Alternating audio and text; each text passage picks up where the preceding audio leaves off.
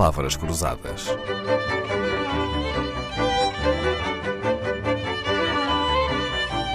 Porque quase tudo é uma questão de semântica. Professora Célia Souza, a linguagem do mundo é uma linguagem fácil? Não. É uma linguagem muito complicada e muito difícil de a maior parte das pessoas conseguirem entender. Pois é. Mesmo quando se fala a mesma língua, a linguagem é, é difícil. Mesmo é? quando falamos a mesma língua, mesmo quando falamos português, Uh, o português já por si tem várias nuances, dado a diversidade de países lusófonos, não é? Uh, mas mesmo quando falamos a mesma língua, grande parte da população não consegue entender muitas é, vezes as mensagens. É.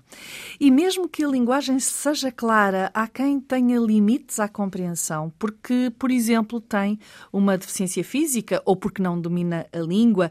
E o que é que podemos fazer por essas pessoas? Bem, podemos trabalhar os textos e colocar os textos em escrita fácil ou escrita clara, e mesmo assim ainda pode haver um grande grupo de pessoas que não conseguem entender, então poderemos lhe colocar pictogramas, imagens que ajudam a entender essa mensagem. Podemos ter ainda um outro grupo de pessoas que não conseguem entender a mensagem escrita porque são cegas, então colocamos a mensagem em braille e podemos ainda ter mais um grupo de pessoas, que são as pessoas que não têm a língua materna como a língua portuguesa, as pessoas surdas, e colocamos toda a mensagem em língua gestual portuguesa.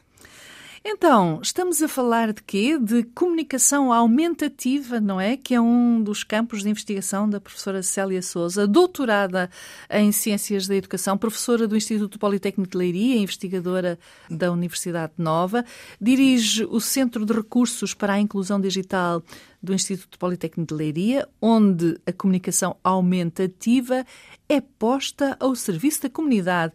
E de que forma o faz? É, fazemos duas formas. Uma é utilizando o nosso centro que está equipado com um conjunto de tecnologia, onde recebemos pessoas com deficiência que recorrem a nós para poderem um, aprender a usar essa tecnologia e tornarem-se depois pessoas mais autónomas. Uma pessoa que teve um AVC, que tem, tem uma afasia de expressão que não consegue depois comunicar, ou uma pessoa com esclerose lateral amiotrófica, então nós existem um conjunto de tecnologias e softwares, hardwares e softwares que lhe permitem não é recuperar, mas utilizar a tecnologia para poderem voltar a comunicar com, com, com o mundo onde estão inseridas. Então fazemos esse tipo de apoio isso é um apoio que é gratuito, portanto, é um serviço do, Politécnico, do Instituto Politécnico de Leiria à sociedade. Depois, na execução de materiais, materiais esses que vão desde flyers, flyers usando as linguagens que, referi, que referi anteriormente e que podem estar, podem, por exemplo, servir para a proteção civil, nestes momentos de, momentos de tempestade, de catástrofes, para conseguirmos chegar para todos a todos, para que todos certo. compreendam, uhum. nos museus, nos teatros. Diferentes... Aliás, já fizeram vários trabalhos, não é? No Teatro Camões, no Cinema sim, São Jorge. Sim, é? já fizemos vários, vários trabalhos. Temos vários trabalhos neste momento em execução para vários espaços, não só de Lisboa, mas nomeadamente uh, de, para o uh, Cinema São Jorge e para o Teatro Luís Camões, que estão agora a ser ultimados, para o Museu Bordal Pinheiro, Pinheiro. Bordal Pinheiro um, e também até esta, este, estes, estes, estes produtos, digamos assim, podem até chegar aos restaurantes criando emendas no mesmo formato e que sejam acessíveis. Se calhar nunca pensámos que uma pessoa cega não pode escolher o prato que quer, que quer comer com tem o seu a tempo. Razão. Sim, sim, tem toda a razão. Há um mundo por uh, explorar, não é? Bom, na rádio não se vêem os exemplos que a professora Célia Souza nos trouxe, por isso vamos mesmo ter que explicar de que forma é que os guias dos museus ou dos teatros, então, podem usar esta linguagem aumentativa e ajudar mais pessoas. Os guiões dos teatros, dos, de todos os espaços, o texto é trabalhado, o texto é trabalhado por uma escrita fácil, ou seja, limpamos... Esse é o início, não é? É o início. Essa é a primeira fase. Limpamos daquilo que é acessório, como eu costumo dizer, ficando um texto mais claro. Depois a esse texto vamos juntar um código pictográfico que são imagens que fazem parte de uma biblioteca mundial, que são pictogramas, digamos assim.